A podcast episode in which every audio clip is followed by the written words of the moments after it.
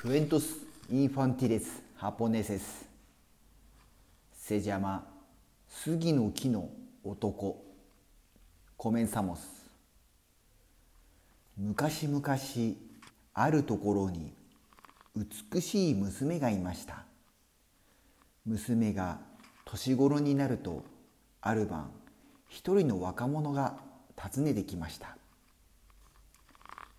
見た目美しい若者で娘は一目で好きになりそれから若者は毎晩訪ねるようになりました。そして明け方近くに帰ってくるのです。ああ夜がもっと長ければ娘はそう思わずにはいられませんでした。さてある日娘は思いました。あの人は一体どこのどなたなのでしょう？村のものでもなさそうですしそれにどうして夜にしか会いに来てくれないのでしょう。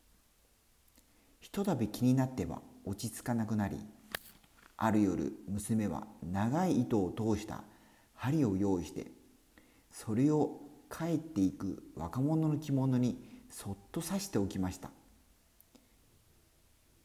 夜が明けて娘は早速糸をたどっていくと糸は神社の境内に続いています。そして一本の大きな杉のところでその糸は全て巻き取られなんと針はその木の皮に刺さっているのです。あああの人はこの木のせいだったのですね。その日から若者が通ってくることはなくなってしまいました。さてそれから時が過ぎある晩娘の夢にあの若者が現れて言いました「もう知っていると思うが私は神社大杉のせいだ。大雨で流された橋を架けた架け直すために私は切り倒される。多くの人の役に立つことだが切り倒せられることは構わない。しかし最後はどうしてもあなたに見送ってほしいのだ。それから夢のお告げの通り神社の杉は切られることになりました。木こりたちが無事に木の切り倒して縄をかけさあ運ぼうかと引っ張りましたが木は全く動きません。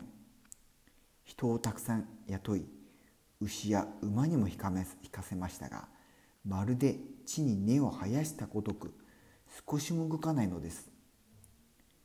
そこへ娘がやってきて木を優しく撫でました。すると今まで全く動かなかった木はまるで重さがないように軽々と動き出したのでした。この杉を使い橋は無事に作られこの橋はどんな洪水が来ても決して流されることはなかったということです。おしまい。